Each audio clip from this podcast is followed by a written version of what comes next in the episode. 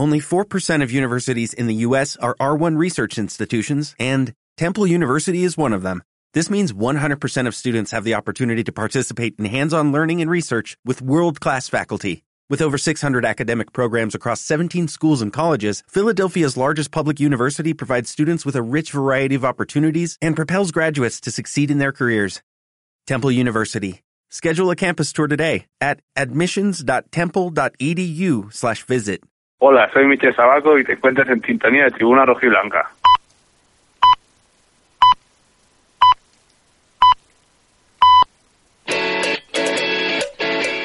Soy Miguel Corona, un saludo para los oyentes de Tribuna Rojiblanca.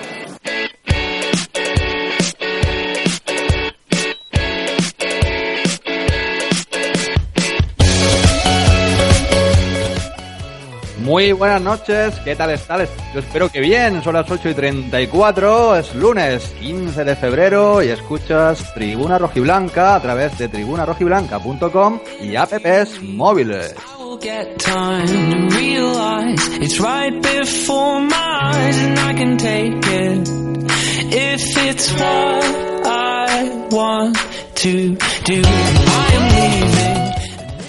No olvides que puedes interactuar con nosotros, te lo recuerdo siempre. Tenemos redes sociales, tenemos Twitter, arroba terrojiblanca y facebook.com barra terrojiblanca.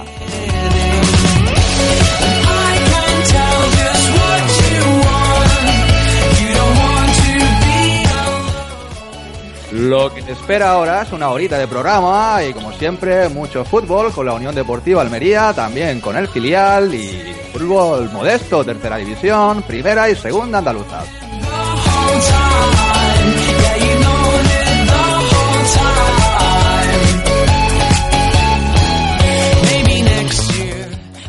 No puede faltar en nuestro menú el polideportivo, como siempre habrá voleibol, habrá baloncesto y balonmano y atención en baloncesto que tenemos hoy invitada especial, ahora te lo cuento. Vamos con los titulares.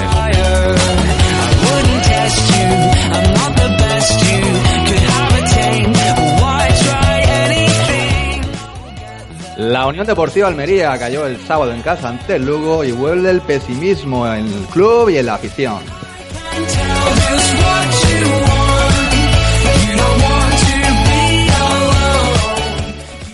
Los rojiblancos tienen solo 21 puntos, son antepenúltimos, parecían mejorar, pero bueno, lo analizamos con nuestros colaboradores habituales.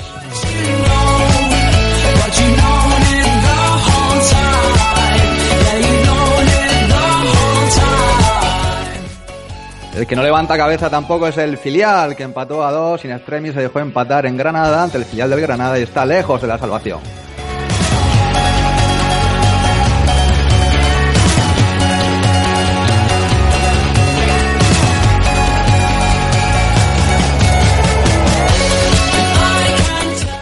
En tercera victorias de Gido y Mármol Macael, mala jornada en primera andaluza y en polideportivo. Ahora te cuento, Sandra Molero será la invitada esta noche para contarnos muchas cosas, su historia muy interesante. Empezamos.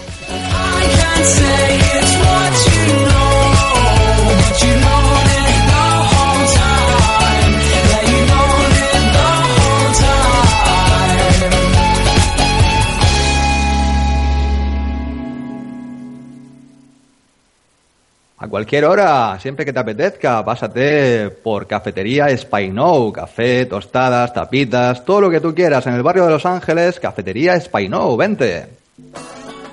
¿Te gustaría empezar la mañana con un buen desayuno? ¿Te imaginas disfrutar de un café en la mejor terraza? ¿Eres de los que vibran viendo el fútbol y tomando una copa con tus amigos? Si es así, Cafetería Spainou es tu lugar. Spainou es peña oficial de la Unión Deportiva Almería. Puedes encontrarnos en calle Granada número 213.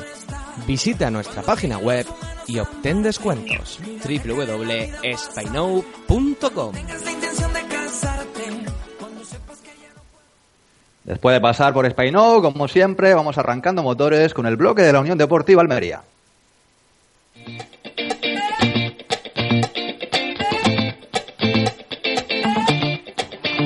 I don't like it. I love it, love it, love it. Uh oh. So good it hurts. I don't want it. I gotta, gotta have it. Uh oh. When I can't find the words, I just go. I don't like Una Unión Deportiva Almería que jugó el sábado un partido, bueno, la verdad, de los que hacen crecer el, pesimismo, hacen que vuelva el pesimismo, ya digo, entre, entre la afición y, en general en el seno del club rojiblanco. 0-2, victoria del Lugo, un Lugo que no venía en un gran momento, pero que fuera de casa era uno de los rivales más peligrosos y, lo demostró. Supo, su- supo leer perfectamente el partido, Milla, Luis Milla, su entrenador, yo creo que particularmente creo, y yo creo que los, nuestros invitados, nuestros colaboradores, la mayoría van a coincidir conmigo, a mí no me, no me hacen ninguna gracia que Gorosito dé las alineaciones un día antes y más dando la alineación que, con la que salimos eh, el sábado ante el Lugo. ¿eh? Eh, una defensa de 5, ahora lo, lo analizamos, una defensa de 5 en línea, dos pivotes por delante y tres hombres en ataque que se tuvieron que buscar la vida ante una defensa y un centro del campo del Lugo que, que estaba muy, muy bien armado y esperando, sabiendo esperar a, esos tres jugadores porque no había más en el juego creativo, en el juego de ataque de, la Unión Deportiva Almería. Gorosito parecía haber enderezado cuando llegó el, rumbo con esa victoria ante el Costera, ese empate fuera en Miranda. Volvió a repetir eh, esa rachita, esa mini racha de ganar en casa ante el Zaragoza y, empatar fuera en, Pamplona, pero eh, lo que hace falta es enganchar un tercer partido, un segundo partido ganado en casa o al menos no perderlo. Fue imposible ante el Córdoba hace tres jornadas, hace tres o cuatro jornadas, pero ahora lo ha vuelto a ser ante un rival menos complicado en teoría como era el Lugo y sin embargo eh, con la propuesta de juego que, hizo eh, la Unión Deportiva Almería hay que pensar que, que era muy difícil ganar el partido. Yo creo que tenemos a nuestros invitados ya, ya preparados con los cuchillos afilados. Empezamos como siempre por Fran Fernández. Fran, muy buenas. ¿Qué tal? Buenas noches. Bueno, Francisco, ¿qué te pareció el partido del sábado? La verdad que para olvidar, ¿eh? Para olvidar, eh, parecía bueno, pues algo así como, como aquellos partidos de Joan Carrillo, ¿no? Que ni finos en defensa, ni finos en ataque, ni, ni en ningún aspecto. Eh, una Almería que se dividió en dos partes. eh, la primera que parecía una Almería sólido, una Almería que, que sí es verdad que defensivamente estaba dando la talla, pero todo cambió con el, con el cambio, valga la redundancia, de, de Pipo Gorosito, quitando al Teto Goñi y metiendo a Juan Ramírez, eh, desplazando a Fran Vélez al lateral izquierdo. Creo que fue un error garrafal y por tanto podríamos culpar a, o nombrar a Gorosito como el responsable de la derrota. Pero bueno, ya lo iremos analizando en la tertulia. Así es, así es. Nos vamos de Salamanca a Londres. London, London. Vámonos, Raúl. Raúl Piñeiro. ¿Qué tal, hombre? ¿Qué tal, Javi? Buenas noches. Pito, pito, grosito. ¿eh? Eso es una cosa que ya llevamos un mes de pito, pito, grosito. ¿no? A veces eh, acierta con la tecla, pero en otras ocasiones, como, como el sábado, la verdad es que no dio una derechas, ¿eh? Pues eh, eh, la verdad es que es eso, ¿no? Eh, el sábado fue un partido decepcionante por muchísimos mo- motivos, pero sobre todo para mí fue decepcionante porque descubrí que Gorosito no es el Mesías y tengo ya muchas dudas en cuanto al técnico argentino de la Almería. No sé si es que no tiene ni puñetera idea o si es que realmente va, va sobrado. Cuando firmó por Almería mm, pensaba que esto iba a ser mm, coser y cantar. Dijo en su presentación que había visto todos los partidos de la Almería y que conocía el equipo perfectamente y yo hoy lo dudo, porque yo creo que si conociera la Almería había jugadores a los que no pondría y había cos- habría cosas que, que- que no haría. ¿no? El sábado, por línea interna en WhatsApp, tú y yo ya comentábamos con nuestros amigos eh, la alineación, un desastre, coincido contigo, no entiendo cómo el Almería en esta situación eh, se puede permitir el lujo de adelantar la alineación un día antes, cuando cada partido lo tenemos que jugar con el cuchillo entre los dientes y tenemos que salir a comernos al rival desde el minuto uno. Me parece un error dar la alineación y encima si es la alineación que dio el sábado, ¿no? En, en este caso el viernes para el sábado. Eh, en su presentación Goñi dijo que era un lateral defensivo, que él no subía a la banda, dijo que podía jugar de central izquierdo y este aquí que nuestro amigo Gorosito, en contra de lo que todos pensábamos cuando creíamos que iba a ser Iago el que iba a suplir a Dubarbier, colocó por allí a, a, Goñi, que estaba perdido, ¿no? eh, incluido también en la alineación a un Fran Vélez que cada partido que ha jugado este año en la línea defensiva ha ido a mínimo un regalo por partido, un regalo que ha costado puntos a la Almería y ahí que lo puso. Y no solo eso, en el descanso no se le ocurre otra cosa que quitar a Goñi para meter a Vélez en el lateral izquierdo y en el primer balón que nos tiran a la espalda de Fran Vélez se acabó el partido. Yo creo que hay mucho que analizar de, lo sucedido este, este sábado eh, frente al Lugo, pero para mí el titular es que Gorosito no es el Mesías y que ojalá sea un error lo del sábado y no que él realmente haya venido aquí sobrado pensando que, que esto lo arreglaba él con la gorra, porque no va a ser así. Ahora mismo el Almería necesita ganar nueve de los 17 partidos que quedan para conseguir, conseguir la permanencia. Nueve de los 17 partidos. Y eso me parece a día de hoy muy difícil. Pues sí, sí. Raúl, yo también lo veo difícil. Yo no sé, mi tocayo, al que voy a tener el placer de saludar por, primera vez ahora, eh, ya debutó con nosotros el, el lunes pasado, el señor Javi García. Muy buenas, ¿qué tal, hombre? Hola, muy buenas. Encantado de volver a estar en el programa. Encantado nosotros de tenerte. Eres un gran analista por lo que he visto en redes sociales. Te he visto ahí en el Facebook con, con tus vídeos y, y demás. La verdad es que que me sorprendió, no, no te conocía, pero hace unos días tuve el placer de, de entrar en tu, en tu perfil de Facebook y, la verdad es que un fenómeno. Bueno, Javier, yo, cuéntame, hombre, el partido del sábado. ¿Qué decimos? la verdad que complicado, ¿no? Mejor, mejor olvidarlo, el partido del sábado. Y nada, yo coincido también que Gorosito tiene la gran culpa del sábado.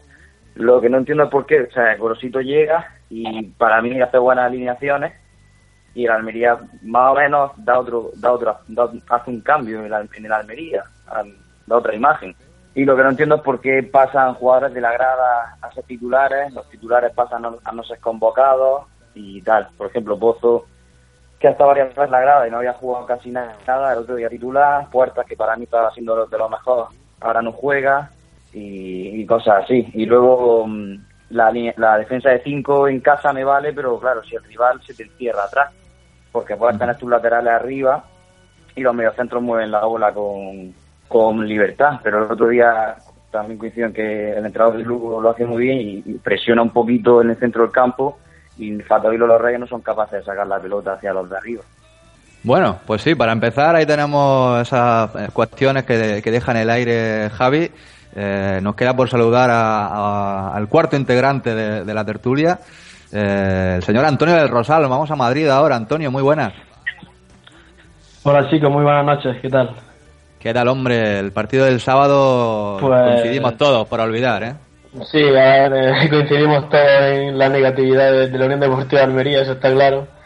Y nada, yo la verdad, bueno, no, en verdad no, sinceramente no esperaba que la Almería fuese a perder. A las malas como mucho un empate, pero pero eso, cayó como un jarro de agua fría, imagino que como para el resto de aficionados, y, vio la cosa muy oscura y muy negra, ¿sabes? Porque eh, después de perder este partido, ahora viajamos a, a, Vitoria para jugar contra el Alavés, pues ahí se puede perder un se puede perder bastante bastante distancia con, con el quinto por la cola, que es el Mallorca. Así que, no sé, el partido del sábado me gustó cómo empezó, sobre todo la primera parte, yo creo que, que la Almería dominó bastante y, y bueno, como ha hecho en el último encuentro, dominó y dio buena imagen, una imagen aceptable, pero, pero no te pueden marcar los goles que, nos marcan. El gol de, de Fran Vélez yo creo que, que a mí me lo hacían cuando jugaba con, mi equipo de juveniles en mi pueblo, en Fiñana, eh, teniendo cuando tenía 17 años. No puedes estar con un defensa solo y no dejarlo en fuera de juego en medio del campo. Pero bueno, como, bien habíamos dicho, pues vamos a analizar punto por punto que hay mucho que analizar. Pues sí, punto por punto. Y faltaba un hombre, faltaba un quinto tertuliano que va a ser el, Pipo Grosito, precisamente. Vamos a darle también bolilla, vamos a, darle voz al Pipo, sus declaraciones en rueda de prensa. Bueno, en una de ellas vamos a empezar por, eh, por una que, me, me, hace gracia porque viene a prácticamente a achacar, a achacarse a sí mismo la responsabilidad que fue lo que, lo que hizo antes de llegar aquí a Almería, cuando cuando fue nombrado, digamos, cuando fue, cuando era oficial, ya que era entrenador de la Unión Deportiva Almería a final de, año pasado, en diciembre. Eh, nos sorprendió a todos con esas declaraciones, diciendo por un lado que el objetivo podía ser el playoff todavía, y por otro se achacaba a sí mismo la responsabilidad sin saber lo que, lo que tenía aquí, eh, jugadores, etcétera. Pues eso dijo en rueda de prensa, que cuando un equipo pierde, el responsable es el, es el entrenador. Vamos a escucharlo. Cuando el equipo pierde, el, responsable es el entrenador siempre. Siempre, y uno sabe que esta profesión es, así. Pero con lo que vos decís, Fran Vélez le cortan la pelota a la pierna derecha, la pierna más hábil de él, que si cierra, normalmente la, la puede sacar. Son circunstancias, son partidos, son jugadas, si no, no, no, no sería fútbol. Bueno, si no, no sería fútbol. Raúl Piñeiro, ¿quién tiene más culpa? Una pregunta muy directa. ¿Quién tiene más culpa? ¿Gorosito o Fran Vélez por, bueno, por, eh, en dos metros dejarse ganar cinco? ¿El, el entrenador por, por, poner a un jugador como Fran Vélez o, por poner ese sistema? O, ¿O el jugador? ¿Quién tiene ahí la culpa? ¿Quién es el responsable de esto? Mira, eh, he escuchado todo tipo de reacciones desde el sábado diciendo que después de cuatro entrenadores también será hora de mirar a los jugadores.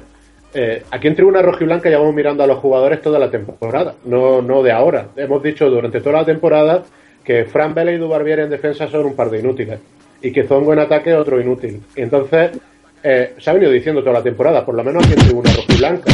Y los entrenadores, desde Sergi, pasando por Miguel Rivera, después Joan Carrillo y ahora Gorosito, siguen poniéndolo. Entonces, eh, no es que haya que mirar ahora a los jugadores, hay que mirarlo desde toda la temporada. Si miramos, si alguien tuviera el tiempo, yo es que no lo tengo, la verdad, de analizar partido por partido los errores de Dubarbier y Vélez, especialmente en defensa, cuántos puntos le han costado a la Almería, nos llevaríamos una sorpresa desagradable. Yo no me la llevaría porque sé que efectivamente no han costado muchos puntos, pero es que si viéramos una cantidad de puntos que no han costado, seguramente sería una cantidad enorme. Por tanto, los jugadores son responsables, pero también son responsables los que lo ponen. Y en este caso, Pipo Gorosito tiene que ser responsable. Él hace una alineación en casa frente a un Lugo que eh, lleva, lleva 11 partidos sin perder fuera de casa. Un equipo que tiene un buen trato de balón y que no es moco de pavo. ¿eh? A mí me parece que Pipo Gorosito mm, hay una cosa muy, muy grave aquí. No respeta a los rivales, no respeta la categoría y empieza a creer que no respeta a la Almería. Hace una alineación que no la entiendo ni la comparto, porque efectivamente Teto Goñi en principio venía porque era un lateral izquierdo más defensivo para cubrir esas carencias que nos aportaba ahí eh, Dubarbier. Lo pone de carrilero, cuando ya en su primer partido, cuando debutó, ya le vimos que el hombre eh, daba mejor con las manos que con los pies. Es mejor en los saques de banda que con el balón en los pies. Y lo ponen de carrilero izquierdo, cuando se había ensayado incluso con Yago por ahí. Entonces, ese fue el primer error. Luego, incluir a Fran Vélez en, en, la línea de tres centrales, ¿no? digamos con Chimo y con, y con Sabelic, pues, pues igual, es un futbolista que si usted, Pipo Gorosito, ha visto tantos partidos como dice haber visto de la Almería, se habrá dado cuenta que Fran Vélez es un central malo. Es un muy buen medio centro defensivo, pero defensivamente es malo, porque es un defensa que no es veloz y es un defensa que va a, ya te digo, error por partido. Entonces, incluye en una alineación a Fran Vélez por el lesionado Morcillo y a Goñi en el lado izquierdo. Lamentable, pero es que más lamentable fue luego eh, la solución que buscó en el segundo tiempo, porque bueno, esa es otra. Montas eh, la línea de 5 atrás y pones a Lolo y Fatao de doble pivote. Es decir, estábamos jugando con siete defensores, siete personas, siete futbolistas detrás del balón.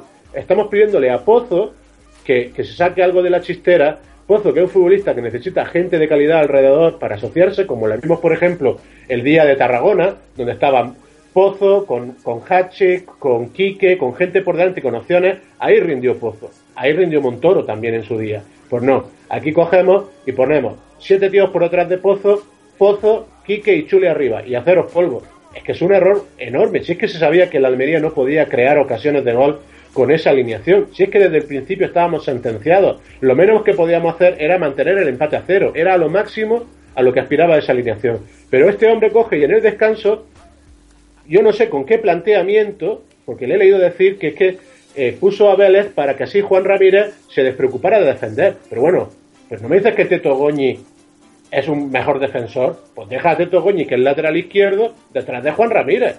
Entonces, ¿para que saca a Vélez? Primer balón a la espalda, gol. Si quitas a, Teto Goñi, ¿para qué coño lo traes? Porque ahora lo que estoy pensando es, teníamos ya a Adri del filial, total, para lo que está jugando Goñi, pues bien podía haber jugado Adri.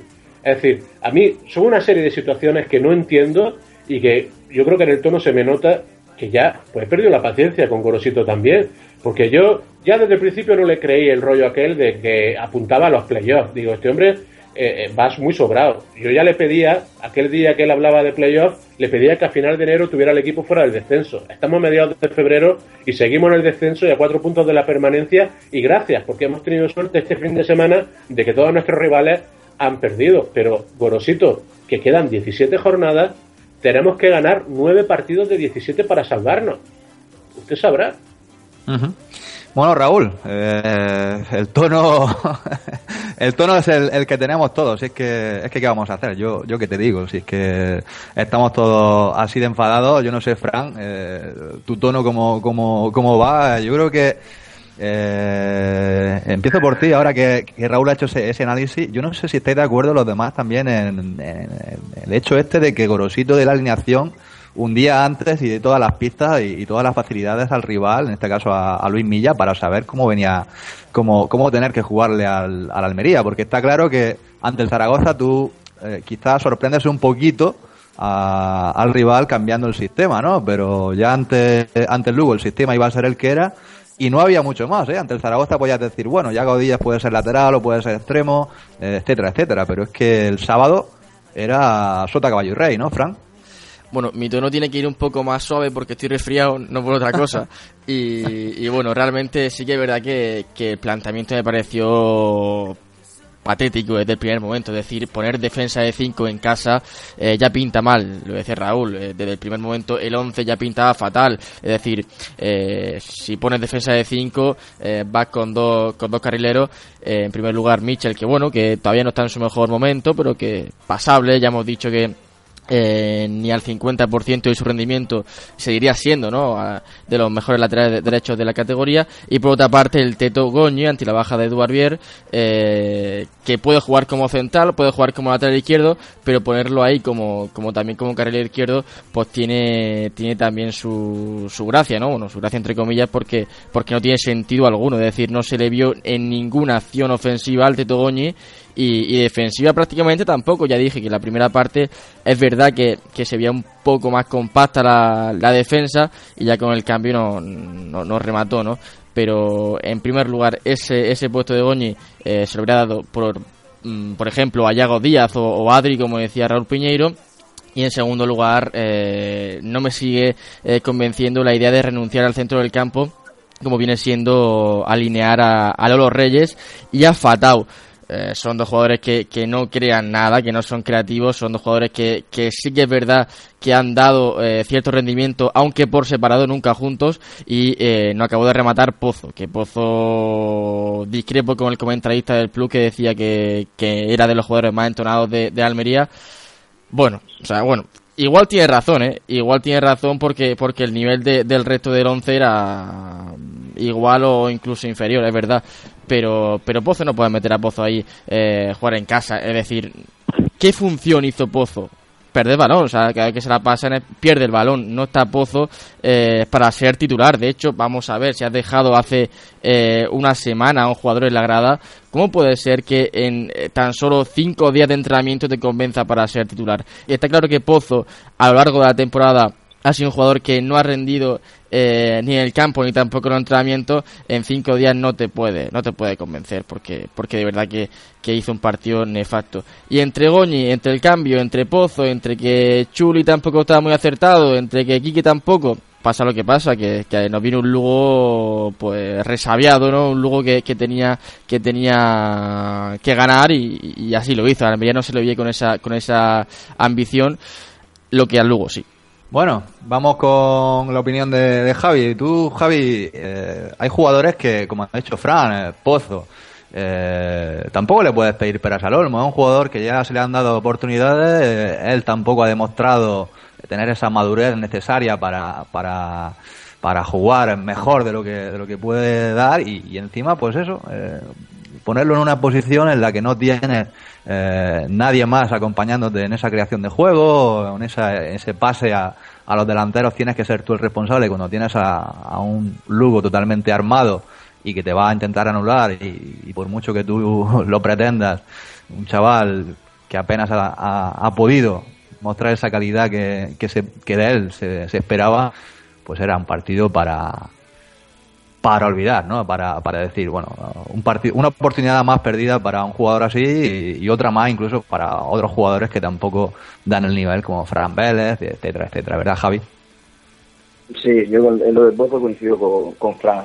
Yo creo, añadiendo que para mí no tiene, no tiene sangre ni corre. Y yo creo que por eso no ha jugado con ningún entrenador. Yo creo que es un niño de 19 años que sí, que, que sí, que es del Manchester City y viene a la Almería yo creo que él piensa que es mejor que todo, pero claro, aquí hay que currar y Pozo no curra. Que el otro día hay una jugada, hay una jugada que va en banda el Lugo y el, centro del campo está despoblado y Pozo debe bajar y mandarlo. Y si llega a mandar la bola del Lugo al centro del campo, peligro. Y luego, pues decir que, por ejemplo, el tema de Michel Macedo, a mí Michel Macedo me encanta, pero lo veo fuera de forma totalmente no soy defensor de Iago Díaz, pero viendo lo de Michel Macedo el otro día, hasta que no esté en forma, está claro que en forma jugaría Michel, pero hasta que no esté en forma, para mí debería jugar Iago Díaz.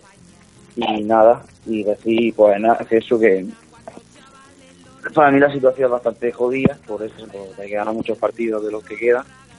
Y en casa yo jugaría con, cuatro defensas, porque eh, perdón, en se está centrando en sí, en ser muy sólido atrás pero es que así los partidos pueden ser 0-0, 0-1, 1-0. O sea, el Almería tiró dos veces a puerta.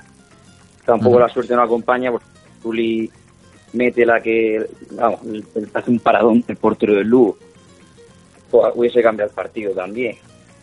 Y no sé, es lo que dice Fran, no sé cómo en cinco días un jugador puede convencerte de tal manera de pasar de la grada al once titular.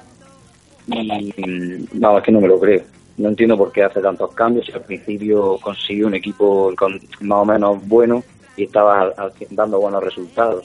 No creo que sea, por muy, por muy bien que entrene, no creo que sea no creo que sea bueno hacer tres o cuatro cambios a la semana, porque entonces no se crea un, no se acostumbran a jugar juntos, por decirlo de alguna manera. Bueno, vámonos con, con Antonio, Antonio del Rosal. Yo, una de las claves también es, es esa. Yo creo que, que hemos tirado a puerta, como dice Javi, eh, ante, ante el Lugo el sábado apenas tiramos a puerta, pero es que los últimos partidos, bueno, eh, eh, en Pamplona creo que fue un tiro a puerta en total. Así es muy difícil ganar. Si tiras una vez a puerta, como mucho vas a meter un gol, a no ser que el rival pues, te, te lo regale o te lo meta en propia y así es muy difícil ganar, empezando por los, por los, por el ataque, ¿no? Eh, por ese, esos tres hombres solos ahí en punta, pues eh, complicado si tienes siete defensas detrás, eh, porque eran cinco defensas y dos pivotes defensivos. Así no vamos a ningún lado, ¿no, Antonio? Sí, exacto. yo sí que recuerdo algún partido que, que la Almería haya tenido fase del partido que, haya llegado claramente. Ha sido, creo que cuando iba 2-0 ganando al, al Zaragoza, hubo ahí unos minutos que, que asedió un poco la, portería, digamos, con respecto a otros partidos de la temporada. El cable. Yo creo que. Ahora. volviendo a. Ah, se ha cortado un poco. Sí. Nada, pues eso, que, el partido del Zaragoza hubo, hubo momentos que sí se, se crearon muchas ocasiones. Y volviendo al tema de Pozo, creo que. Eh, que jugó un, buen partido, dejó de detalle y y dejó claro que su intención es, digamos, pero voy un poco en la línea, en la línea de lo que dice Raúl. Eh, si no tiene gente buena con la que asociarse, no, no puede, digamos, crear su fútbol, digamos, porque Fatau, Fatau y los Reyes eh, se vio más de en más de una ocasión que estaban en tres cuartos de campo y no sabían ni qué hacer con el balón. Es lógico para, para jugadores de, de su estilo, que son más defensivos, digamos. Y un ejemplo de lo que dice Raúl, que, que Pozo, en el momento que tenga gente con la que se pueda asociar, fue, eh, que no sé si fue con Chuli o con Michel Macedo, que hubo como dos o tres jugadas por la banda derecha consecutiva en la que Pozo se asoció varias veces, que creo que fue con Michel o con Chuli. Así que sí, el tema de, de, la, de la alineación, de que se anuncie antes de... Antonio, te perdemos. Yo, yo... Ahora, sí, ¿no? Nada, eso, que la alineación yo creo que no, no repercute en, los resultados de, de la Almería, no creo que, que vaya más allá. Eh, y luego, me gustaría destacar dos nombres del partido del sábado, eh, Chuli y Isabelji, porque Chuli creo que no se cansó en todo el partido de tirar marque de moverse y de, pedir el balón y, de empujar al equipo. Y Isabelji lo mismo, lleva dos partidos con el Almería y, parece que lleva media, lleva media temporada en, el equipo. Totalmente de acuerdo. Fran, dinos. No, quería poner otro nombre, eh, el de Uche, eh, quizás soy el único que lo echa de menos, pero, pero el buen juego con Grosito empezó con Uche. Es decir, eh, un Uche que, que, bajaba a recibir, un Uche que, que hacía de media punta prácticamente, que lo vimos en algunos partidos bajando al, incluso al centro del campo, como jugó eh, en su anterior etapa en Almería, que lo ponían de, centrocampista.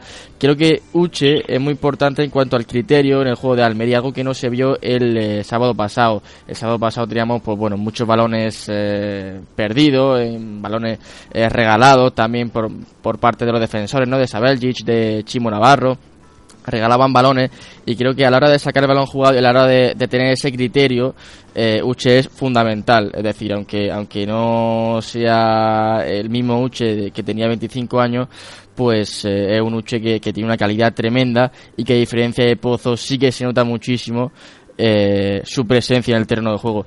Entonces bueno yo creo que debe de dejarse gorosito ya de hacer tantos experimentos de tantos cambios en 11 cuando lo que le iba bien eh, pues bueno, pues lo está cambiando y, ahora está claro que el juego, eh, con estas novedades, que si defensa de 5, que si Pozo, que si ahora te meto a José Ángel, que si ahora Fatao, que si era Lolo Reyes, esos cambios eh, quizás no vengan bien, porque porque lo que funciona para qué cambiarlo.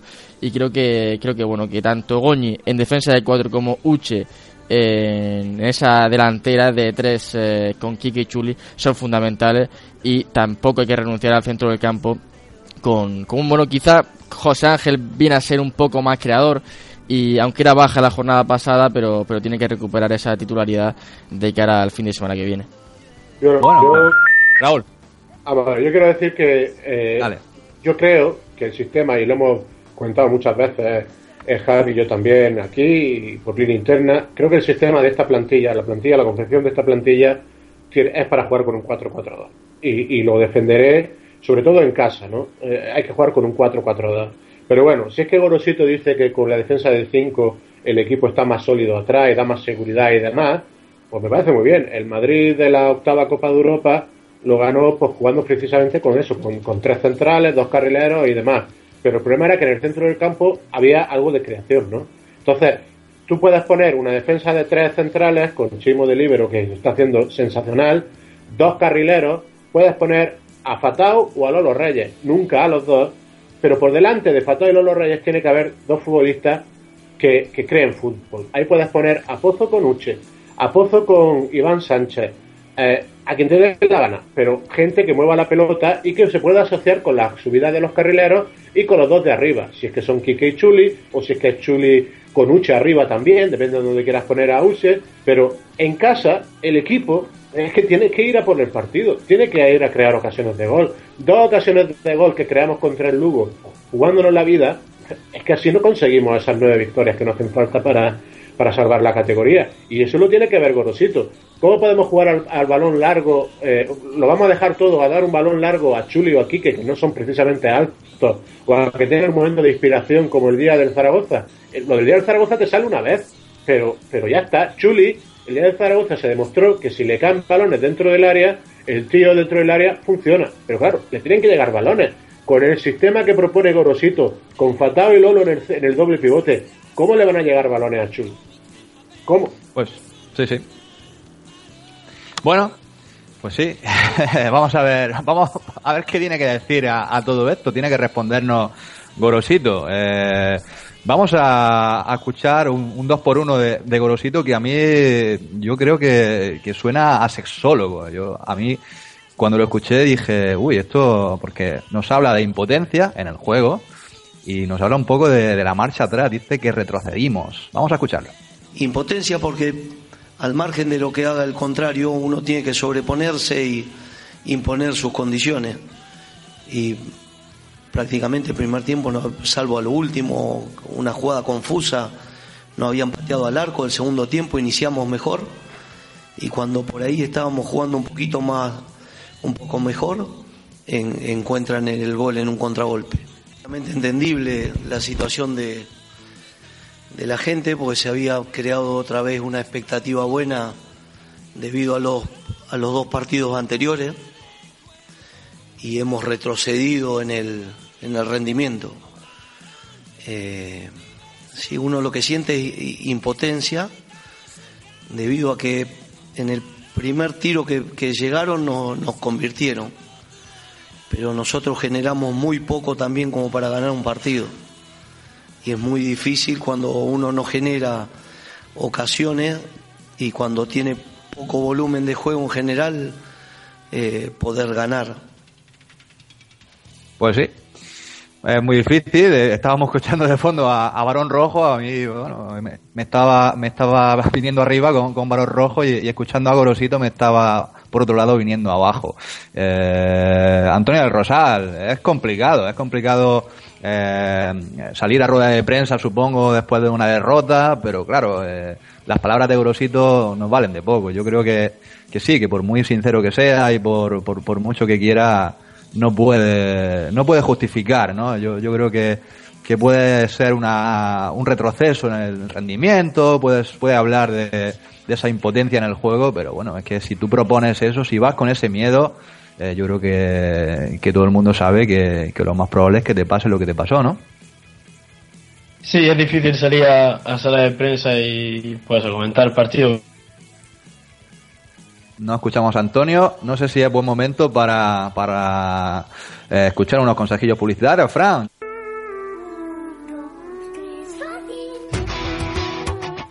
¿Buscas una rebaja sustancial en tu factura de electricidad?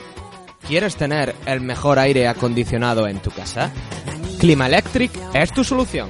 Somos empresa instaladora eléctrica número 348, además de empresa instaladora de climatización. Puedes encontrarnos en la avenida 28 de febrero, número 19, Benadux, Almería, o en los teléfonos 950-310792 o bien en el 647-707-351. Recuerda que Clima Electric trabaja conjuntamente con la ferretería Benadux, donde podrás encontrar todo tipo de material, además de electrodomésticos para el hogar www.climaelectricalmería.com siempre es complicado. Bueno, vamos a hacer un segundo intento con Antonio. Hemos ido a Clima Electric y Ferretería Benadú. Hemos comprado eh, las herramientas necesarias para, para arreglar el cable. Venga, Antonio, dale. Nada, eso, que, imagino que ponerse la piel de Borosito pues es muy difícil porque eh, ve que no le salen los planes y lo peor es eso, que, no encuentre soluciones a, a esta Unión Deportiva de Almería. Pues como bien decíamos antes, eh, esperamos que vuelva por ejemplo, José Ángel. Yo me acuerdo mucho en el partido del sábado de, por ejemplo, jugadores como, como Iván Sánchez, eh, como Antonio Puerta. Bueno, Soriano entró, pero bueno, no, no pudo hacer mucho. Y, nada, pero yo, desde el primer momento achaqué la culpa a Fran Vélez de la derrota en Almería, así que, que yo en ese, en ese aspecto lo tuve clarísimo. Pero bueno, es lo que pasa, eh, cuando, cuando hay jugadores que no están bien físicamente, pues se nota. Bueno, pues Raúl, yo no sé qué más podemos decir. Yo creo que ya está casi todo dicho, pero, pero bueno, eh, escuchando al Pipo Gorosito, como, como justifica esa derrota, yo a, veces ya me, empieza a recordar a, fantasmas del pasado, ¿eh? ya no solo en los en la propuesta de juego, en los partidos, en el, en el despliegue, ¿no? Sino ya incluso en rueda de prensa, ¿no? Eh, eh, yo creo que a veces Sergi y, y, Joan Carrillo tiraron por ahí, por esa justificación, por ese, esa baja de rendimiento, pero, pero echando, mirando poco al, al ombligo, ¿no? Mirando poco, mucho eh, eh, en este caso Gorosito sí, el responsable soy yo, pero luego justificándolo de, de, una forma un poco, no sé, ¿tú cómo lo ves?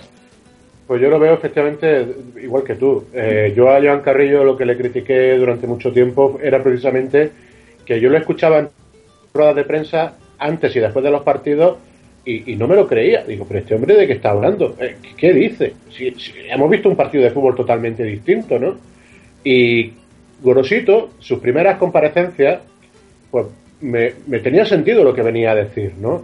Pero, pero ya no ya no. Es decir, después de siete partidos que lleva Gorosito en el Almería, un mes y medio, que tiene un equipo de tres o cuatro ayudantes que se ha traído, eh, y yo es que no entiendo. Hay cosas, el sábado, y lo decía en Twitter, el, viernes, perdón, lo decía en Twitter, y yo decía, eh, ya oficial, no pillo el rollo de Gorosito. Y es que no lo pillo. Yo eh, no entiendo qué es lo que piensa, no entiendo cómo quiere salvar a este equipo. Eh, la situación es muy grave, la situación es muy grave y sobre todo porque hay otras cosas que le criticábamos a Carrillo y que está repitiéndose también con, con Gorosito. Gente como Iván Sánchez o Puertas que cuando han jugado lo han hecho bien, de repente pasan de ser titulares y demás a irse a la grada. Y otra gente que de repente, de no estar convocado, aparecen en el equipo. Ah, está haciendo cosas muy raras tipo Gorosito y, y eso para mí es lo preocupante. Y lo preocupante es que Claro, yo ya lo decía la semana pasada después del empate en Pamplona. Sí, el empate en Pamplona en condiciones normales sería un excelente resultado si no fuera porque necesitábamos ganar. Y yo decía, hombre, si es que se gana algo el sábado al Lugo, pues este punto tendrá más valor. Pero al Lugo no se le ganó. Ahora vamos a ir a Vitoria, frente a la vez, que yo ya en el verano decía que ojito a la vez, que para mí era un auténtico equipazo y el tipo me está dando la razón. Y, claro, a lo mejor suena la flauta y enganchamos un empate, Dios quiera que sea como mínimo un empate, porque yo lo que espero es que nos puedan caer tres o cuatro. Y engancha un empate en Vitoria y puede depender, oh, es un excelente resultado. Pues no lo es, señor. No lo es Gorosito, porque la Almería tiene que ganar de tres en tres.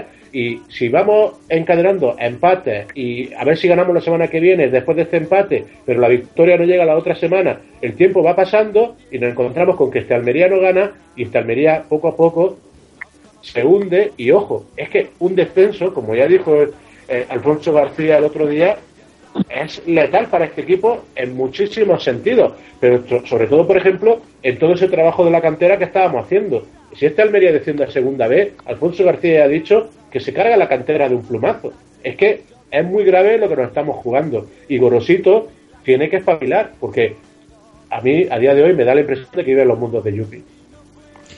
Bueno, pues ahora que has introducido el tema, yo creo que era tenía previsto yo como conductor de, todo esto cerrar un poquito este, este debate sobre, sobre el primer equipo, sobre la Unión Deportiva Almería, con las declaraciones, una vez más, como el viento, este fuerte que tenemos ahora en Almería, os lo cuento porque no, no, no estáis aquí, pero supongo que lo sabéis, que estamos en los últimos días de Vendaval. Y este hombre, Alfonso García, aparece, ¿eh? como, como los vendavales, aparece ahí casi sin avisar y, y te, da, te da la noche. Eh, y dijo, eh, Alfonso García vino a decir eso, ¿no? Que, se está empezando a aburrir de, o a hartar, ¿no? Del fútbol.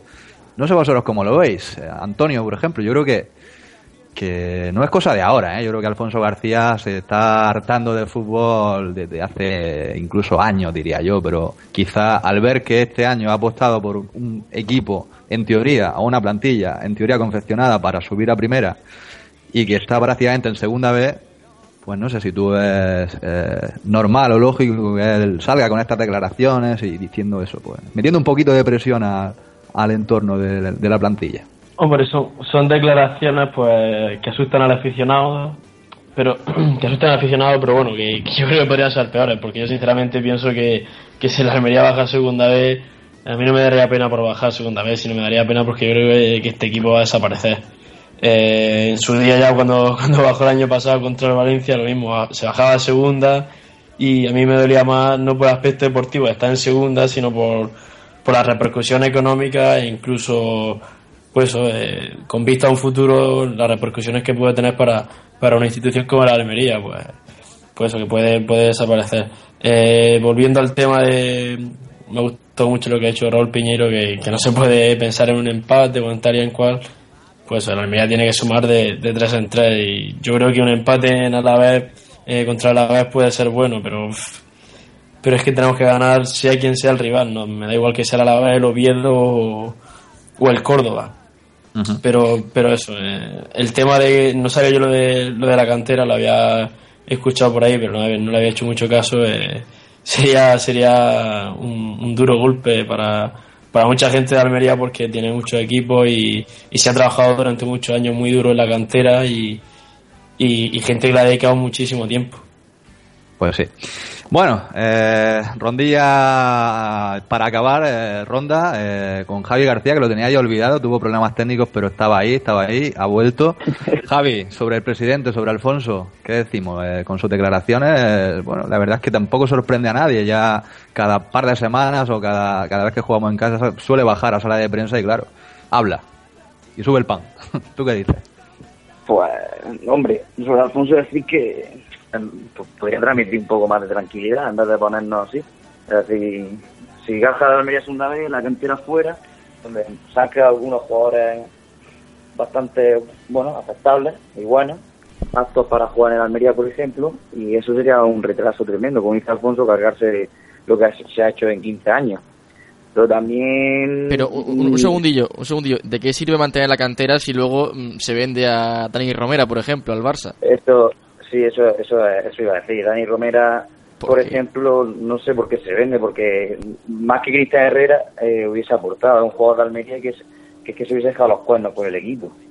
Eh, hay un chaval que se puede tirar 90 minutos corriendo como si fuese el último segundo, cada balón. No entiendo por qué. Y luego, por ejemplo, es que bajo mi punto de vista, a Puerta se le, trata, se le, trata, se le está tratando de pagar también porque no entiendo por qué no juega. O el chaval lo que ha hecho ha sido para mí, con Iván Sánchez, de lo mejor en, la banda, desde la, la temporada.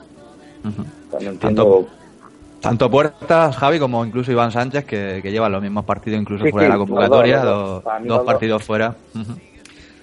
Una pena, una pena, sí. Con jugadores tan, tan importantes que, que se quedan fuera y otros que, que todos coincidimos, casi toda la afición, no solo nosotros, eh, sino el 90% de la afición coinciden que jugadores como Zongo, Eduard Bier, Fran Vélez, eh, no tienen ese nivel o esa categoría incluso para segunda división. Y los vemos de titulares, los vemos, eso es lo que, lo que quizá nos, nos crea impotencia, señor Gorosito. Yo creo que eso es lo que, lo que sigue de verdad la impotencia. Bueno, señores, se nos, va el tiempo, se nos va el tiempo de, tertulia, pero es que tenemos que, pasar no al filial, sino vamos a adelantar eh, a, la invitada del, a, la invitada de la noche en este caso. Vamos a, ir con ella. no sé ni mi nombre, sé que quiero abrazarte, te olvido, pero en el fondo te recuerdo y me digo. De baloncesto, una jugadora de baloncesto almeriense del CEBA Almería que lo tiene difícil, lo tiene difícil. Ahora mismo está entrenando. Eh, coincide con, el horario del programa. Ella eh, se había comprometido con nosotros, pero la vamos a tener. No os preocupéis que en cuanto, en cuanto podemos contactar con ella, que está en medio del entrenamiento, vamos a, vamos a hablar con, con ella, que tiene una historia que contar bastante interesante. Vamos a, pasar, por lo tanto, del primer equipo, en vez de al baloncesto, vamos a dar un salto más, más suave. Vamos a pasar al filial, que también pues la verdad que tiene lo suyo. No sé, en, un par de minutillos vamos a resumir un poquito lo que, lo que pasó el, el domingo ¿eh? en, Granada. Un, un, empate a dos, Frank, que, que no, no, nos saca de pobres. Teníamos prácticamente la victoria amarrada y, de nuevo en el último minuto, en extremis, un, gol del rival, en este caso del final del Granada, pues nos dejó sin dos puntillos que eran ricos, ricos, ¿eh, Frank? Sí, de hecho nos adelantamos primero en el marcador eh, por dos veces. En primer lugar eh, fue Montero, eh, luego Chan, si no me equivoco, y, bueno, pues un partido bastante serio contra el Granada B que se buscaba dar la sorpresa eh, allí en Granada, eh, estuvo a punto de darse, pero pero bueno, lo que tiene, ¿no?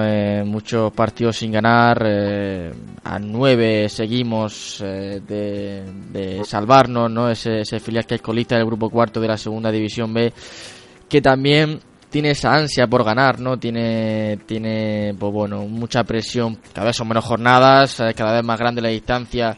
Eh, y bueno, pues eh, desde luego que pinta mal, pinta mal el Almería B. Decía Alfonso García que si el Almería B descendía segunda vez, se acababa la cantera bueno, en primer lugar, bueno, pues ya el filial le deja hueco, le va, le va dejando hueco al, Almería porque, bueno, es una temporada bastante nefasta. Me parece, mm, desde luego, una política bastante, bastante mala la, que se ha hecho en, en este filial, ¿no?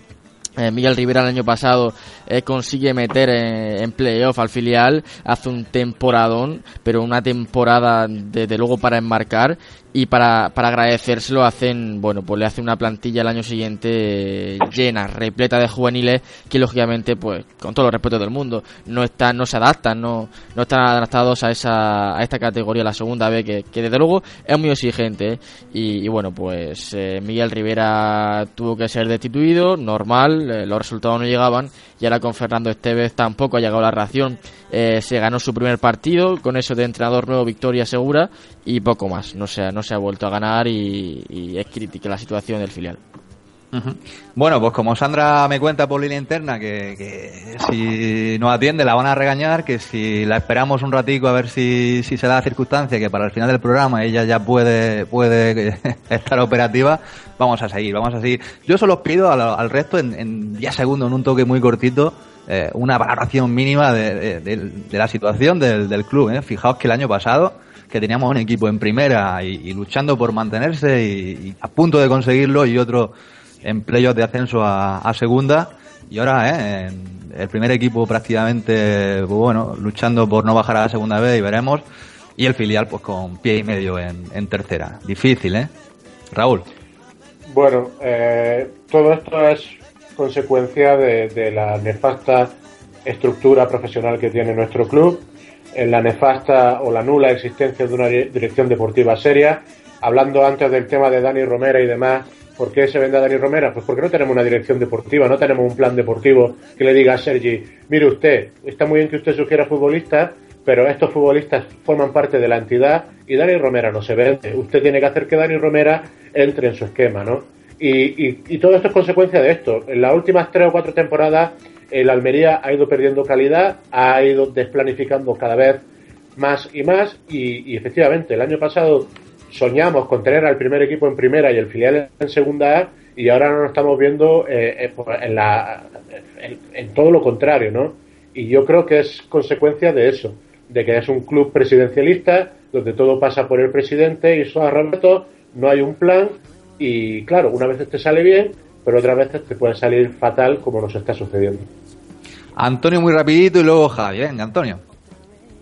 Sí, pues yo creo que Raúl lo ha dicho perfectamente y todos pensamos más o menos igual. Se puede decir más claro, pero no más alto. Cuando un equipo o un club no tiene una estructura deportiva, digamos, más o menos estable, eh, lo que es la parcela deportiva de dirección deportiva, pues, pues pasan cosas como esta. Ahora mismo eh, se puede ver en primera división como el Valencia pues está mm, en sus niveles más bajos y, con la afición eh, muy cabreada por, por, cosas de no tan exageradas con Almería, pero cosas de estas. Eh, se anuló la parcela deportiva y, el presidente era el que ha elegido el entrenador, etcétera, etcétera, y así, así está el Valencia. Pues yo lo veo un cierto para, paralelismo entre, entre estos dos equipos, entre Almería y el Valencia, con pues que, falta una estructura en la dirección deportiva rígida. Y luego el tema de Dani Romero, la verdad que me sorprendió que, no que se fuese de Almería, porque obviamente si no tiene sitio en el primer equipo tendría que salir, pero por lo menos que, hubiese salido en calidad de cedido. Y Javi García, ¿tú qué opinas de la situación del club? Ya digo, eh, de tener a un equipo en primera y un filial prácticamente con opciones de subir a segunda, si no hubiéramos quedado en primera nosotros. Y ahora sí, en segunda B y tercera, ¿eh? con, un pie el primer equipo en segunda B y con un pie y medio ya el filial en tercera. Pues nada, pienso como vosotros y pienso pues nefasta, nefasta gestión, eh, sobre todo este año. Y durante este periodo de fichaje de también, donde se ha podido arreglar un poco la situación y no para mí no se ha arreglado. Y, y mi pregunta es si ha fichado, si supone que fichó Chelsea y ya ha fichado Gorosito y cuando se, se ficha alguien es, el presidente, es que Alberto Benito como director deportivo, mm, ¿qué hace? Eh, no traiga a nadie este año. Y sus opciones es subir a Ramón Azar gracias a Caluche, pues nada. Bueno, el, tema de Uche sí que fue más bien de, de Benito, supongo, porque Gorosito no, no lo conocía, según dijo él. Pero bueno. Bueno, Uche, fue el presidente. ¿De qué? El presidente, ¿no? Bueno, entre el presidente y, Benito, un poco lo. Bueno, presidente. no vamos a engañarnos tampoco. Presidente. Pero que, bueno, entre los dos. Esa dupla. Sí, está claro que Raúl Corosito ha pedido jugadores y se los han traído, como a Sergi en verano. pero luego hay casos impuestos como, como bueno, el de Uche y, ya flagrante el de su ahijado, ¿no? Según parece, el señor Ramón Asís, que ahí está el hombre y, Gorosito ni lo convoca, ¿no? Eh, sube al primer equipo, pero sin medio centro en el banquillo se queda fuera de la convocatoria. Eh, no sé, señor Piñeiro, ¿qué opinión le merece? Bueno, pues eso, si es que eh, el Almería y su dirección deportiva es un despropósito constante, es un chiste. Y entonces no, no nos podemos sorprender de lo que le está pasando a este equipo. Y el problema es que efectivamente los jugadores van y vienen. Y si este Almería acaba descendiendo a segunda vez, pues Gorosito entrenará en otro lado. Chuli puede ser que acabe en el Leganés y toda esta gente encuentre en acomodo. Pero al final lo que nos comemos con papa el descenso somos los aficionados. Y, y volver a segunda vez es duro, ¿eh? muy duro, muy duro, sí. tú, tú, lo sabes, tú lo sabes y, y, tu grupo, tu, tu, tu, hermano, tus amigos, fieles seguidores desde hace muchos años. Eh, a mí me da, me da, me hace gracia cuando, cuando alguno, algún iluminado dice que si se va Alfonso García se acaba el fútbol en Almería. Bueno, señores, yo creo que no. Antes de Alfonso García había fútbol, después de Alfonso García, pues seguramente con la crisis y demás no cualquier empresario va, va a darse una venda en la cabeza, eh, una venda en los ojos, perdón, y, decir, venga, vamos a apostar por el fútbol, porque el fútbol almeriense es complicado, la verdad, la afición es la que hay, no hay más, y es complicado la situación, pero, pero seguramente habrá fútbol después de, Alfonso. No se acaba la vida después de, Alfonso García. Javi García, vamos eh, despidiéndote, que parece que, que llevamos casi una hora de programa, yo creo que ya se nos, se nos va de las manos. Javier, muy, muy buenas noches, gracias por estar otra vez con nosotros. Nada, gracias a vosotros. bueno, hasta la próxima. Cerramos eh, el bloque de, la Unión Deportiva Almería y esperamos a, Sandra, a Sandra Molero, a Sandrita, vamos a esperarla un poquito que acabe el entrenamiento. Nos quedamos los demás, si es posible. Eh, Raúl, ¿te quedas con nosotros? Tú conoces a Sandra, ¿verdad? Yo la conozco, sí, pero depende de cuánto tengamos que esperarla. Diez minutitos. El, tiempo de, cerrar el programa, eh, ahora vamos con el, con el fútbol modesto, luego vamos con resultados de polideportivo muy rapidito y, en diez minutitos, ¿cómo te va? ¿Esperar a Sandra o te tienes que ir ya también como Javi? Es que a mí me, mi, mis responsabilidades me están llamando ya. Te quería liar en directo, Raúl. Te despedimos de ti también, hombre. No pasa nada. Llevamos casi una hora contigo, hombre. Ya bastante te hemos robado el tiempo. Sí, pero de todas maneras ahora os escucharé, os pondré para seguir escuchando. Pero es que, es que tengo un compromiso ineludible. De todas maneras, saluda, no te preocupes, por supuesto. Saludada a Sandra de mi parte saludada de, tu parte. El primo de Sandra Molero, Raúl Piñeiro, se nos va a Londres, eh, Radio Londres, hasta la próxima, Raúl. Hasta el lunes que viene. Hasta el lunes que viene. Un abrazo. Un abrazo. Ya sigue sí. Nos vamos con el fútbol formativo. No vale la pena respirar para trabajar.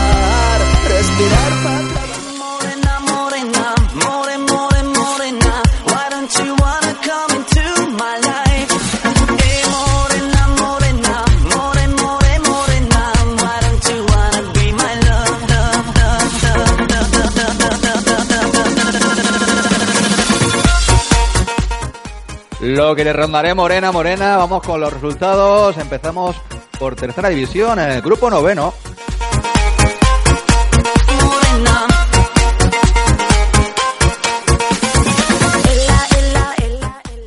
Dos marcadores como siempre de la retirada de los molinos. Tenemos al Club Deportivo Ejido 2012 1, Huetortájar 0 y Comarca el Mármol 3, Ronda 0.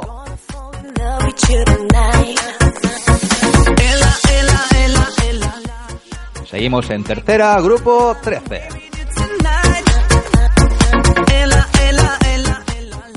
También dos resultados, dos equipos medio almerienses, medio murcianos, ahí están con, con los murcianigos luchando. Alama 0, Pulpileño 1, Huercalovera 1, Minera 1.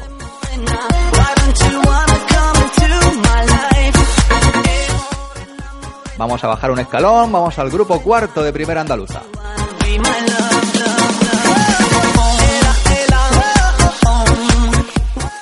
Resultados Cuyar Vega 2, Oriente 1, Pulianas 2, Roquetas 2, Berja 1, La Cañada 1, eh, Universidad de Almería 0, Huetor Vega 1, Pavilla 3, Arenas de Armilla 2, Adra 0, Purullena 2 y Los Molinos 1, Alfacar 1.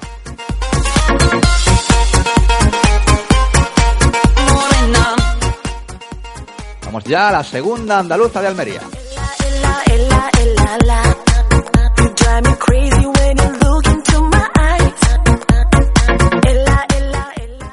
Marcadores, Comarca de Níjar 3, Vera 2, Viator 1, Las Norias 2, Huercal 1, Comarca del Mármol B 0, Atlético Bellavista 0, Cuevas 3, Los Gallardos 0, Mojácar 3, Parador 0, Polialmería 1, Benadux 1, Plus Ultra 3, Igarrucha 3, Luca y Nena 0 descansaron, Carboneras Atlético y Koala de Antas.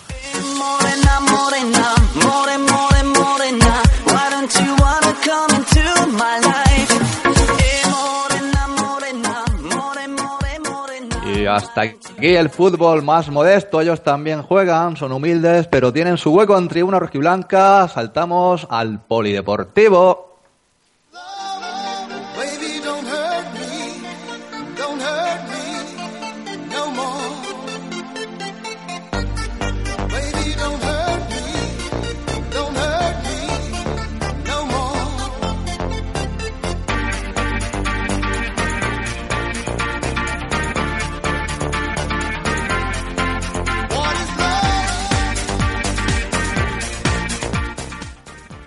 Empezamos sección con ese What is Love, ese temazo de Hathaway, como siempre, con la Superliga masculina.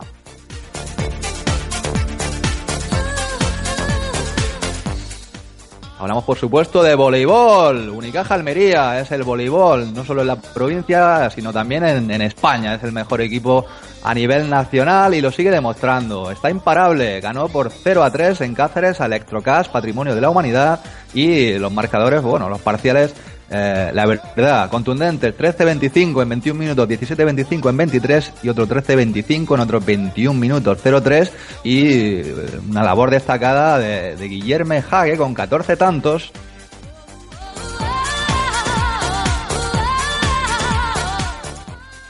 Cambiamos de deporte y nos vamos al balonmano. Empezamos con ellas, con las chicas. Vamos a empezar por balonmano femenino.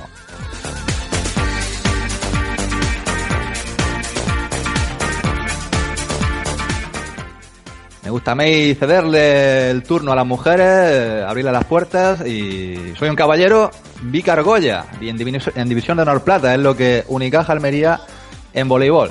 Vicar Goya es el mejor equipo, sin duda, de la provincia de Almería desde en, los últimos, en las últimas décadas y lo sigue demostrando también, ¿eh? está en forma, eh, Maracena 18, Vicar Goya 24, importante victoria entre las granadinas.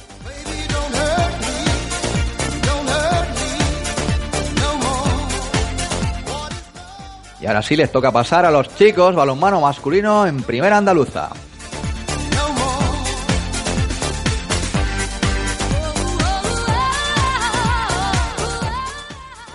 Porque hubo derby, vaya derby, igualado hasta el final, in extremis, victoria del balonmano Indalo 25-24 sobre Urci Almería.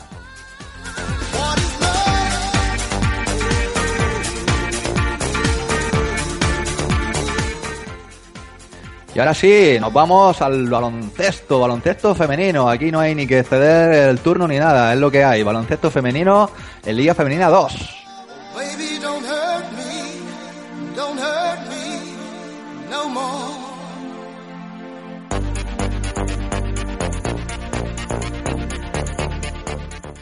Importantísima victoria, una nueva victoria del Singenta CB Almería, el club baloncesto que está también imparable. Eh, yo creo que, que es una de, la, una de las mejores temporadas de, la, de las chicas del CB Almería y lo, lo, vuelven a demostrar. Una nueva victoria, en este caso 66-53, incluso contundente, 13 puntos de diferencia, parciales 15-15, 16-17, 19-8, en el tercer cuarto ya se, se despegaron en el marcador y 16-13 al final. Chicas de Alcoba que van eh, que van remontando el vuelo y van cada vez asegurando la, permanencia. Eh, una actuación estelar de Alicia González con 17 tantos y desde el banquillo Sara Sánchez con 12 también. Eh, vamos a tener ahora, os lo recuerdo, a Sandra Molero. Vamos a ver si en estos minutillos que nos quedan entre que despedimos el programa, Sandra, que estaba de exámenes y ahora vuelve a los entrenamientos, nos va a contar su historia, nos va a contar pues bueno, las, dificultades de compatibilizar eh, tu vida personal con el baloncesto, con el deporte profesional. Cerramos así el bloque polideportivo, entre que vamos cerrando, intentamos contactar con Sandra a ver si con suerte, con suerte, ha acabado el entrenamiento y nos puede atender.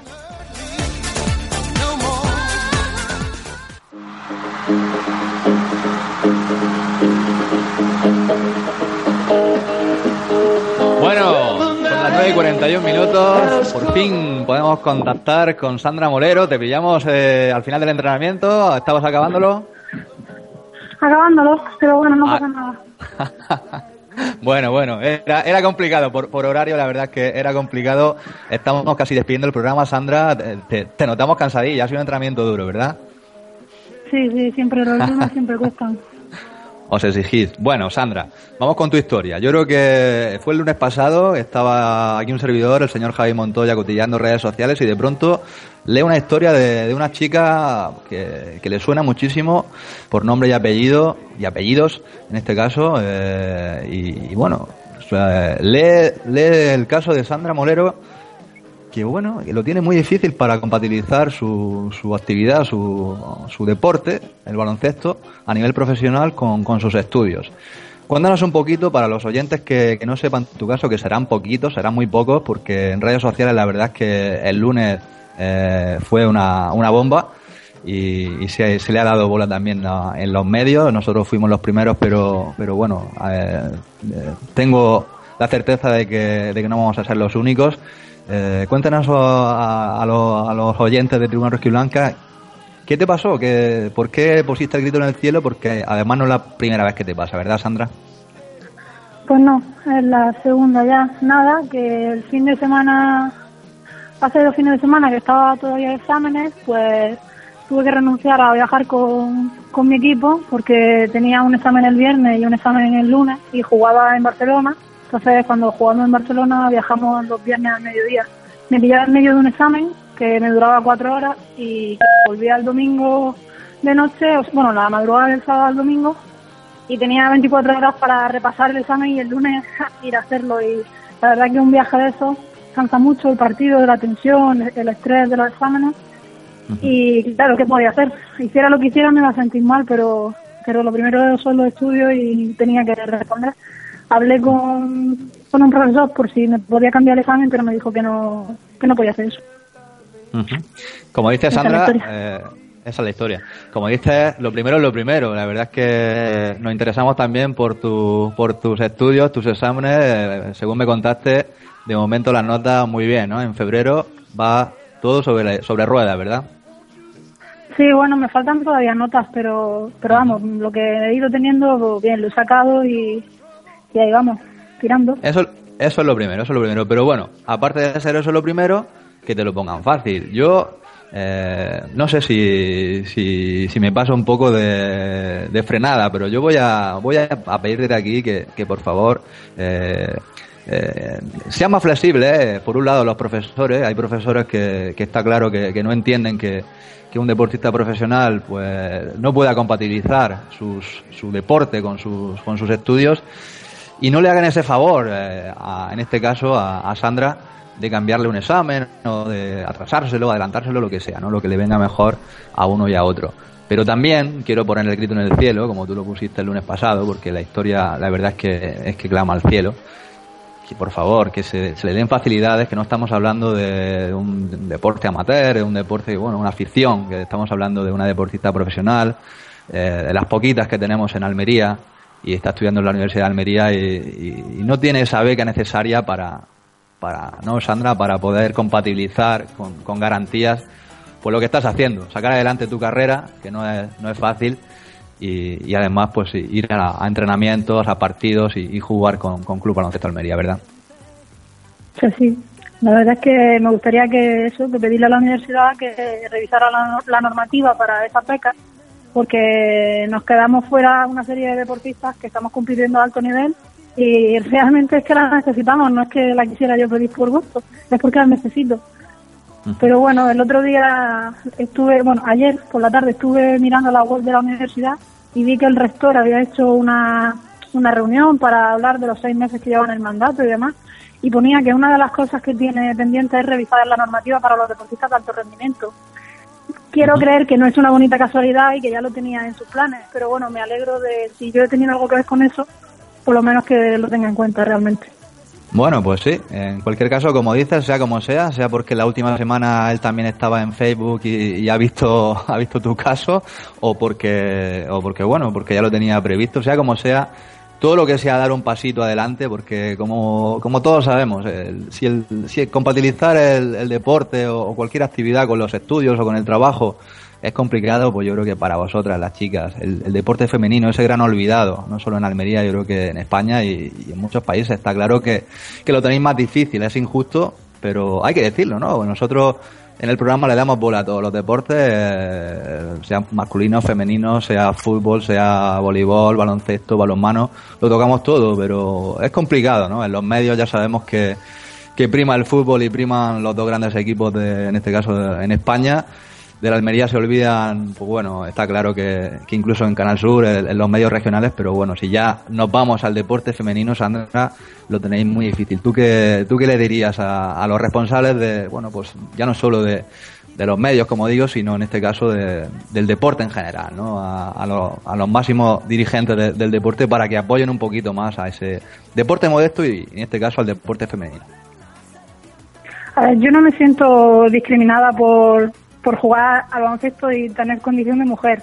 No lo miro por esa parte. Lo que sí miro es que eh, podés compatibilizar deporte y estudio y sobre todo adquirir, adquirir una educación a través de, los valores que te da el deporte, en mi caso, un deporte de equipo como el baloncesto, pues qué menos que intentar darle la facilidad a las personas que tienen acceso a esas condiciones de, bueno, que lo puedan llevar todo para adelante, que no se vean obligados a elegir o me dedico a jugar o me pongo a estudiar y ya no juego más que se pueden hacer las cosas, que hay que organizarse mucho, hay que dejar otras cosas de lado, pero que si uno realmente quiere, con un poquito de ayuda incluso, pues lo puede sacar perfectamente adelante.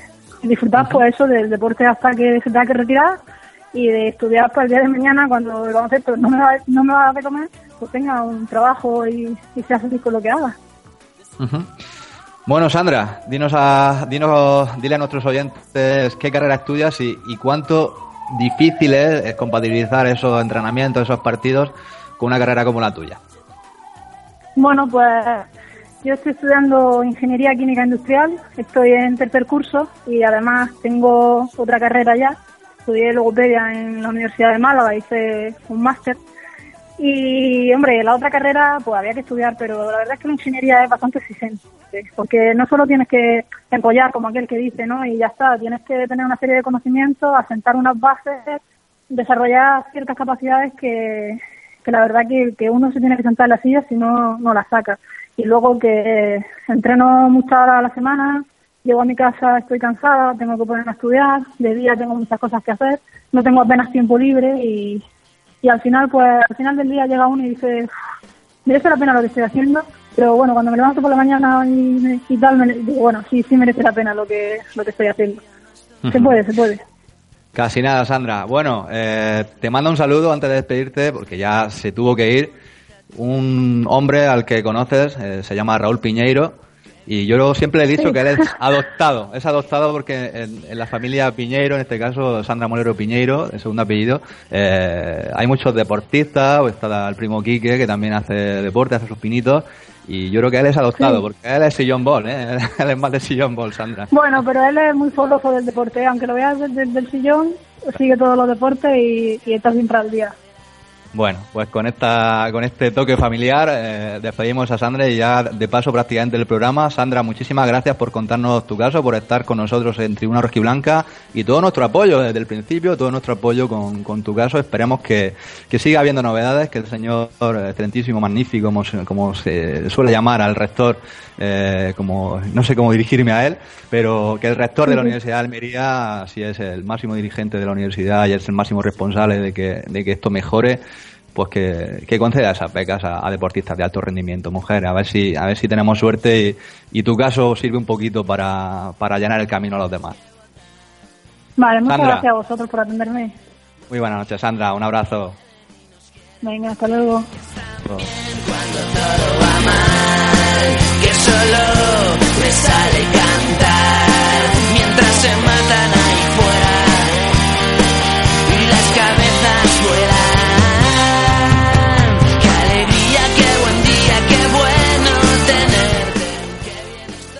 Bueno, pues con buenas noticias, por lo que parece, buenas noticias en el caso de Sandra y en, general con el deporte, con el deporte almeriense, porque todo viene de ahí. ¿eh? En la universidad hay, grandes deportistas en formación, la mayoría otros incluso profesionales como Sandra, pero si se le pone, si se le dan facilidades, yo creo que, que vamos para adelante y esperamos contar dentro de unos años en Tribuna Rojiblanca que eh, tenemos muchos representantes en nuestro deporte, en el deporte almeriense. para cerrar, para cerrar antes de despedir el programa y hablando de que en Tribuna Rojiblanca presumimos, presumimos de, dar muchos deportes, pues bueno, hoy tenemos que hablar también de la clásica, la clásica de Almería. Tuvimos clásica neutralizada, que tuvo que ser neutralizada la mojonera. Y ya en Roquetas, la llegada, ganó el australiano Lee Howard al sprint. Así que bueno, tocamos también ciclismo, con pereza, con qué alegría más tonta nos estábamos despidiendo y vámonos a, cerrar ya el programa. Eh, Fran, Antonio, vamos a despedirlo. No sé qué, qué temilla nos tendrá por ahí Fran Fernández. Mirarme cómo se os puede tirar una foto.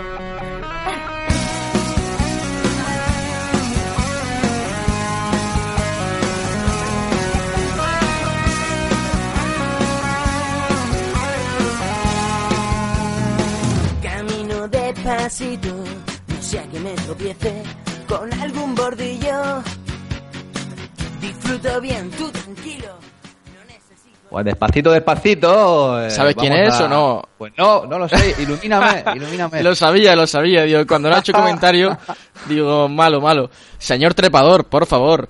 Eh, señor Trepador, Mr. Trepper, claro que sí. vamos a, vamos a, seguir escuchándolo. Vamos a ver eh, despacito, despacito con los bordillos ahí bien emocional. Voy a montar un bar donde vengan a parar putones y demás y volverme a enamorar de la que venga a robar un poco de cariño y nada de dignidad. Pues lo dicho, hora y pico de programa ya, 9.53 de la noche, hasta aquí hemos llegado hoy, volveremos el próximo lunes, ya sabes que puedes seguirnos en Facebook y Twitter, también nos tienes en nuestra web, tribunarojiblanca.com con articulillos interesantes siempre, a ver si Javi Cortés, que hoy no está, se anima a escribirnos algo, no sé si Alfonso, si Alejandro, se animarán también al Rincón Rojiblanco. Además, más Almería, más Almería, hombre. Más Almería. en el Rincón Rojiblanco, eso ha pasado. Eh, claro. Caducó. Ahora estamos, somos más Almería. Masas. Masas. Instálanos también en nuestra aplicación para Android y iPhone, hombre, si no nos tienes en el móvil. Anda, anda. Maratón de recuerdos, toda la candela, que ya no lo quiero. Por higiene emocional, voy a montar un bar. Maratón de recuerdos, vamos a intentar que sean mejores, que a final de temporada los recuerdos puedan ser buenos. Hasta el lunes que viene, Antonio del Rosal. Bueno, pues como siempre un honor y ya está. No, no, estoy aquí, estoy aquí todavía. Sigue vivo. Como siempre un honor y, nada, que, que paséis buena semana y, hasta el lunes que viene. Hasta el lunes, un abrazo Antonio. Un abrazo. Te adelanto, no me importa quién sea él. Dígame usted. ¡Ey! Mr. DJ. Me ha cambiado aquí el, registro, Fran Fernández. ¿Qué Digo, a ver si esta la conoce, que, que me da cosa, hombre. Yo es que soy más del rock, de varón rojo y todo eso, ¿eh? No sé yo, la, bachata esa no... Nah, pero yo sé, yo sé que tú te lo bailas, hombre. En las cuatro calles. tiempo. Ah, hombre, claro que sí, claro que sí, eso sí, eso sí. bueno, Santos, propuesta nos vamos, nos vamos, vamos a, a, despedir ya, que si no nos cierra Almería ya a las 10 de la noche prácticamente, 10 menos 5 y no sé si, si las calles estarán, estarán ya cerradas o no, pero en Salamanca, ¿cuándo cierran las calles? ¿A las 10 se puede salir o no? Mm, bueno, depende de cómo tenga el armario. Si, si tienes plumas o, o, chanclas, depende de, tu, de tu fondo de armario. Pero el tema es que, es que se hace fresquito, pero peor lo están pasando en Burgos o, o por ahí, pues, que está nevando. Sí, sí, por cierto, en Almería también, ¿no? En Granada estaba nevando. En Granada yo creo que ya estamos, pues estamos, porque en breve haré una visitilla, estamos por debajo de cero las mínimas. Yo creo que han bajado las temperaturas 10 o 15 grados de un día para otro. Yo no sé si es después de hablar Alfonso García o qué ha pasado por ahí, pero, pero ha llegado el invierno, ha llegado el frío polar. No sé qué va a ser de nosotros, Francisco, madre pero mía. Yo decía Almería también por, por aquella zona de, bueno, la sierra, ¿no? Sí, por, por lo que es la Alpujarra seguramente eh, las temperaturas mínimas por lo que sé están cerquita del cero, ¿eh? por la, la zona, la parte almeriense de Sierra Nevada seguramente en los pueblecitos de, de la sierra eh, las temperaturas ya son más de invierno, ¿eh? Yo bueno, a mí me da frío, me da frío, nada más que, nada que pensarlo, Frank. pero se, quejarán, se quejarán nuestros oyentes, fútbol, eh, voleibol, balonmano, baloncesto, ciclismo, el tiempo con brasero, en fin. Otro, otro día hemos estado más cortitos de información, pero hoy, bueno, la, entrevista jugosa para cerrar el, el, bloque polideportivo y el programa, un bloque polideportivo con, con todo, hasta con ciclismo y, y bueno, pues toda la uno, un, programa largo, como me gusta a mí poner la, la, lavadora para que la ropa, bueno, centrifugue bien y, se, se quede limpita y luego es solo estirarla, solo estirarla, tenderla y, no te falta ni plancharla. ¿Cómo lo haces? Lo hemos planchado. Con el podcast ya pasamos la plancha directamente cuando, cuando se suba el podcast y los que no hayan escuchado en directo que, que lo escuchen porque ha sido un programazo, ¿eh, Fran? No es por nada. Felicidades por el programa, Francisco. Enhorabuena, enhorabuena por el programa. Enhorabuena a toda Almería, a todos los oyentes de Tribuna Rojiblanca por escucharnos, sea en directo, sea en podcast, sea cuando sea. Y os recordamos que, pues, una cita tenéis con nosotros todos los lunes y que volvemos el próximo a las ocho y media. Un abrazo, Fran. Y un abrazo. Buenas noches, Almería. Hasta el lunes.